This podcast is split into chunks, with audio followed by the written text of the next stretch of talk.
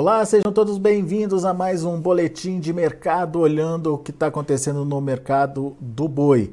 Por enquanto, estratégia de frigoríficos e pecuaristas tem dado certo e tem ajudado a manter aí a precificação, a arroba do boi em um determinado patamar. Mas até quando a gente tem essa possibilidade de oferta ajustada aí no mercado? E mais do que isso, ah, por que a China ainda não voltou às compras? A expectativa era de que ah, na semana passada a conversa né, entre os ministérios do Brasil e da China pudesse avançar com essa negociação e retomada das, das compras, é, acabou não acontecendo. E o que, que aconteceu com o mercado futuro? A gente vai entender tudo isso nessa conversa com a Laura Rezende. A Laura é consultora lá da Agrifato, já está aqui com a gente no vídeo. Seja bem-vinda, viu, Laura? Direto lá de Uberaba, Minas Gerais. Ajuda a gente a entender esse mercado e esse impasse né, que está acontecendo. Semana passada, o mercado até é, se mostrou interessado em em entender o que podia acontecer após a reunião dos ministérios, né? É, e mercado futuro se frustrou, Laura? O que está acontecendo? Vamos começar com o mercado futuro primeiro? Maravilha. Boa tarde, Alexander. Boa tarde a você e todos que estão nos assistindo. Mais uma vez, obrigada pelo convite aí para falar um pouquinho sobre o mercado pecuário. Bom, exatamente. Na terça-feira passada, nós tivemos uma reunião entre o Ministério da Agricultura brasileiro e o Ministério da China, na tentativa de solucionar né, todo esse embrólio em relação à suspeita do caso de vaca locatípica que nós tivemos lá no final de fevereiro. Mas essa reunião foi realizada, de fato, porém não, não tivemos notícias positivas aqui para o mercado brasileiro e esse retorno não aconteceu é, é frustrando a expectativa do que muitos uh, do mercado aqui acreditavam que ia acontecer, né? Muitos acreditavam que esse retorno ia acontecer nessa reunião, mas não foi o que de fato se concretizou. E aí o mercado futuro, principalmente, respondeu negativamente. Nós estávamos observando aí no início da semana passada, na segunda-feira, um ágio interessante, né, no mercado futuro frente ao mercado físico. Esse ágio no contrato de março, ele chegou até atingir os 9%, que quer dizer isso? Que quando a gente olhava para o que estava rodando de preço no mercado físico e o que estava precificando na bolsa no contrato de março, era um ágio, né, uma valorização de cerca de 9%. A gente observava no mercado físico um boi sendo negociado na casa de 2,75. Quando a gente olhava para o contrato de março na bolsa, estava na casa de 2,95. E aí, frustrando essa expectativa, o mercado foi tentando se ajustar, né? Os, os, é, as os entidades aí do mercado foram vendo que os dias iam passando e essa volta não acontecia. Então, o mercado vai tentando se ajustar. Hoje, nós observamos esse mesmo contrato na casa de 2,86, uma queda aí de mais de 3%. Isso aconteceu também no contrato de abril, né? E nós tivemos uma queda aí de abril de, de na casa de 2,1%. O contrato saiu de 300. Hoje nós estamos falando no contrato de abril na casa de 2,93%. Então, mercado futuro aí, entendendo principalmente para esses contratos mais curtos, que essa retomada das compras da China pode acontecer é, não tão breve, né, quanto se esperava, pode demorar um pouquinho mais do que se esperava, e aí estão tentando alinhar um pouco mais os preços, né, as expectativas, as expectativas da B3 em relação ao que está rodando de fato no mercado físico. Próxima expectativa viria com a ida do presidente Lula para a China, né? Isso deve acontecer no final do mês, Laura. Exato, nós vamos ter uma visita presidencial lá do, do atual presidente no dia 28, né, a partir do dia 28. Inclusive, nessa visita também irão mem membros do Ministério da Agricultura brasileiro e alguns representantes de indústrias brasileiras também na tentativa, de fato, de resolver né, toda essa suspensão, que agora só depende, de fato, do, de uma decisão é, do governo chinês, né, visto que, em relação a termos técnicos, né, tudo que foi se cumprido, inclusive no protocolo que foi assinado entre o Brasil e China lá em 2015, já foi é, feito por parte do governo brasileiro, tudo que nós poderíamos fazer, nós já fizemos, então agora é algo que depende só deles, mas a expectativa até então, né, se está pautada nessa visita que nós teremos aí no final do mês. Pois é. É, com isso, com isso a gente tem aí, é, como você bem explicou, um mercado futuro que trabalha com expectativas, mas é negativo aí nessa semana.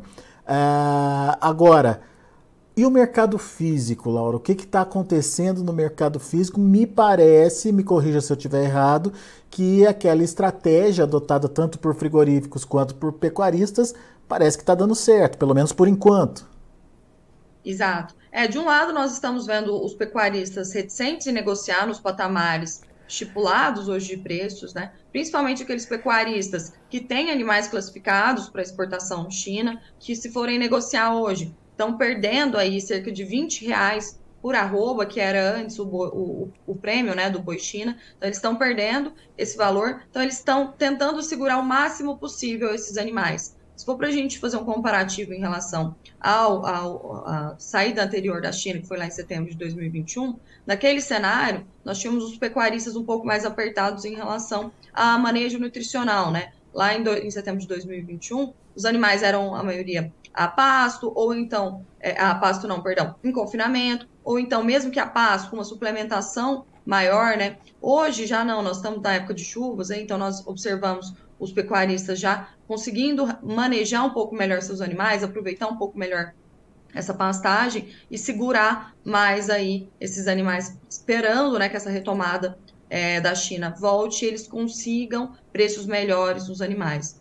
Outro ponto que nós estamos vendo é que os pecuaristas, é, quando eles vão negociar, eles tendem a negociar mais vacas, principalmente aquelas vacas de descarte, né, que são animais que não iriam de qualquer forma para a boichina, então eles perderiam menos negociando hoje. É, do outro lado também, os, os frigoríficos estão é, reticentes em fazer novas compras, em alongar muito essas escalas, com medo mesmo de abarrotar, de ter que jogar toda, toda essa carne produzida no mercado interno, o que levaria à queda de preços na carcaça casada, que é o produto final dos frigoríficos, né?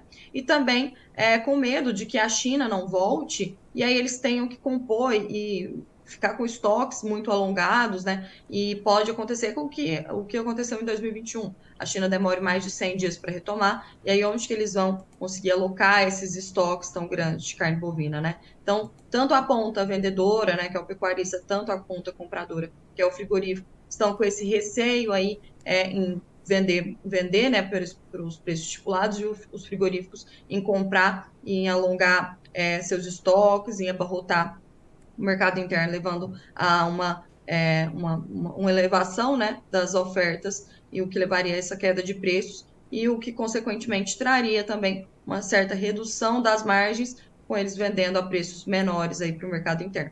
O fato é que a estratégia adotada tem conseguido, no mínimo, manter as cotações, certo, Laura? Inclusive, você estava me falando que teve pequena variação positiva essa semana.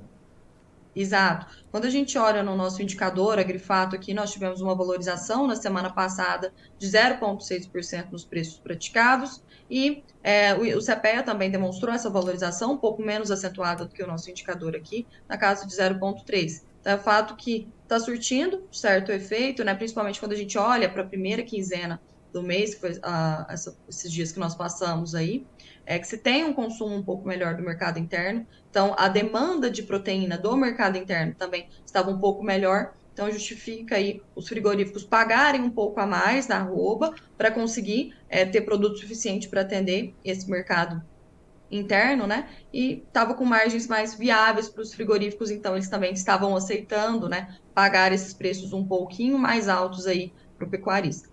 Essa alta chegou na carne também? É, na semana passada, quando a gente olha no comparativo semanal, nós não tivemos uma alta, tá? Em comparativo semana passada com a semana retrasada. Mas quando a gente já olha para os últimos dias da semana passada, falando aí numa quinta, sexta-feira, a gente já vê que estavam pagando patamares um pouco melhores. Hoje a carcaça casada está na casa de R$ 18,50 o quilo, um pouquinho melhor do que se iniciou a semana passada. Mas para a expectativa para essa semana, a gente não sabe se os preços vão se manter de fato. Por mais que a oferta esteja um pouco mais ajustada em relação à demanda, nós sabemos que, segundo a quinzena, a demanda do mercado interno fica um pouco mais retraída, né? População um pouco mais capitalizada. Esse mês de março também nós vamos ter um mês um pouco mais longo, né? Cerca de 31 dias aí. Então, todo esse contexto aí nos, nos deixa um pouco reticentes ainda se essa alta vai se sustentar durante essa semana, que já estamos falando em negociações de uma segunda quinzena, né? Então, as ofertas estão ajustadas, sim, de carcaça casada, mas quando a gente olha para a ponta da demanda também, que a precificação ela se dá sempre por esse equilíbrio entre as duas pontas, a gente não sabe se essa alta aí que a gente teve nos últimos dois dias da semana passada vai conseguir se manter aí por, por toda essa semana que nós estamos agora entrando. Muito bem. Isso em relação à carne. Agora, em relação ao boi, você acha que essa estratégia que vem sendo adotada, ela tem fôlego para continuar ainda e essa, esse equilíbrio entre oferta e demanda pode seguir aí pelas próximas semanas, Laura? Bom, eu acredito que o mercado agora tende a andar um pouco mais de lado também, porque quando a gente, ó, é muito importante a gente entender que agora quem está mandando nos preços do boi, inclusive, é o mercado interno, né? E quando a gente vê um, um mercado interno um pouco menos apetitoso de uma segunda quinzena, que foi o que eu acabei de comentar, automaticamente também, se o frigorífico não está vendendo, não vai vender os, os, preços da carcaça casada a patamares tão bons, automaticamente eles não vão ter tantas margens para pagar mais também para o pecuarista, né, nesse boi. Então, o mercado já deu essa valorizada na, na última semana, né? Já se mostrou buscando um ponto de equilíbrio um pouco melhor, mas se o mercado interno não desempenhar tão bem quando a gente fala em carne bovina mesmo, provavelmente os pecuaristas, os frigoríficos não vão pagar preços mais altos também pela, pelo boi gordo. Então, tendência de um mercado mais de lado, então, mais contido. Mais de lado, exatamente. Provavelmente nós vamos ver nessa semana e, no, e tendendo já para o final do mês o mercado um pouco mais de lado. Que falta faz uma China, hein, Laura? Exatamente. Ela corresponde hoje a cerca de 60% de todas as nossas exportações, né? Então, realmente, é o nosso maior mercado consumidor quando a gente fala tudo que é enviado, né, para o mundo e faz uma falta muito grande aqui para a gente. É, pois é. O que chamou a atenção é, em relação aí às exportações é que ainda assim a gente está conseguindo é, manter aquela média diária exportada alta, né? A segunda semana é, de março mostrou isso, né, Laura? Explica pra gente o que está acontecendo. Mesmo sem a China, ainda é, mantém essa média alta? Isso. É porque nós temos um descasamento entre o que é negociado e o que é embarcado. O que está sendo embarcado hoje, realmente, os embarques ainda estão bons. A gente está vendo carne embarcada sendo embarcada para a China. Nós tivemos, nós tivemos inclusive, num, quando a gente olha para a média diária de embarques, um acréscimo de 10% frente a março de 2022 e de 21% frente à última semana de, de fevereiro de 2023. Então, nós estamos desenvolvendo bem em relação a embarques, mas o que está sendo embarcado não é o que está sendo negociado agora mas sim aquilo que já foi negociado anteriormente, antes né, de suspenderem as exportações, estão sendo embarcadas agora. A gente sabe que os embarques, é, a primeira é feita a negociação e geralmente tem assim uma janela para embarque do que foi negociado até mais ou menos 30 dias. Isso depende, obviamente, da negociação que foi ali realizada, mas a gente entende que, como o bloqueio foi, aconteceu ali meados de, do dia 23 de fevereiro, teoricamente, até meados do dia 23 de março, a gente teria carne para ser embarcada para a China, que foi o que aconteceu também em 2021. Em 2021, nós observamos que os embarques no mês de outubro aconteceram ainda, né? Foram menores para a China, mas ainda assim aconteceram é, justamente porque essas negociações já, já haviam feitas anteriormente e agora só, tava, só estavam acontecendo os embarques de fato. Então, resultados positivos para os embarques sendo realizados, mas novas negociações estão travadas para a China. Porque, teoricamente, a, essa carne que está sendo embarcada agora já tinha sido certificada, ou seja, é, tido o aval do, dos chineses aí para ser embarcada. Ela só não foi antes, é, enfim, por conta de logística, de prazos, mas ela já está autorizada, verificada, certificada é a palavra correta aí pelos chineses, então ela continua sendo embarcada, certo? Exato. Tudo que foi negociado antes do dia 23 já estava certificado aí e pode ser embarcado normalmente sem nenhuma restrição. É. É, o problema é que daqui a pouco se demora mais para voltar ainda, não está tendo mais negociação nova, né? A partir é, da, da, da, confirmação não, não teve mais negócio acontecendo. Então vai se criar um buraco aí, né, Laura? Exatamente. Aí provavelmente a gente vai ver esse reflexo nos números mais para o final de fevereiro. Então, para o final de março, perdão. Mas para o final de março, quando a gente olhar esses números de exportação, possivelmente nós já vamos observar as exportações para a China caindo em relação ao que tem se visto agora. Por enquanto, o desempenho está bom, mas como novas certificações não podem ser realizadas, novos negócios não podem ser realizados, isso vai certamente refletir aí nos números de embarques realizados nos próximos dias aí. Boa. Laura Rezende, muito obrigado por nos ajudar a entender um pouquinho mais desse mercado. A Laura é lá da Agrifato, está é, tá de olho uh, nas negociações e principalmente na possibilidade de retomada das exportações da China. Avisa a gente quando isso acontecer, hein, Laura? Pode deixar, Alexandre, com certeza vamos voltar aqui para trazer notícias boas para vocês. Legal. Muito obrigado, viu, pela disponibilidade de estar aqui com a gente. Volte sempre. Obrigada a vocês. Boa tarde a todos. Boa tarde para você. Daí Laura Rezende, lá da Agrifato, aqui com a gente, trazendo as informações do mercado do boi. Vamos ver como é que está se comportando o mercado do boi, mercado futuro lá na B3? De olho na tela. Olha aí, tudo vermelhinho. Março 23, 286. Pelas contas da Laura, já perdeu 10 reais em relação à semana passada, que é hoje com mais queda, 0,52% de baixa. O abril da mesma forma, 294, queda de 0,32% no dia de hoje já perdeu pelo menos R$ reais em relação à semana passada. O maio, R$ 290,85 caindo 0,7% e o junho também R$ 291,30 caindo 0,17%.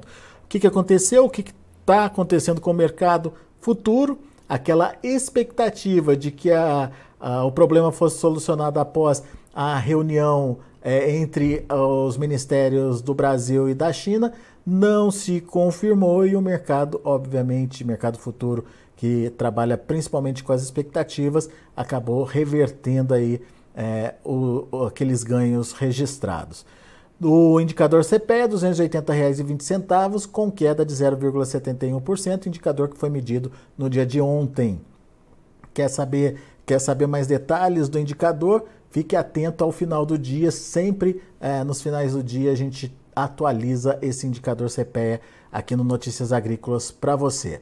E a gente vai ficando por aqui, agradeço a sua atenção e a sua audiência. Daqui a pouquinho tem outras informações e mais destaques. Continue com a gente.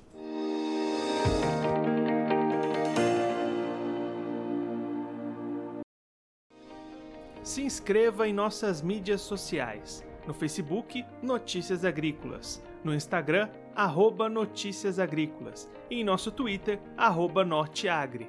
E para não perder nenhum vídeo, não se esqueça de nos acompanhar no YouTube e na Twitch Notícias Agrícolas Oficial.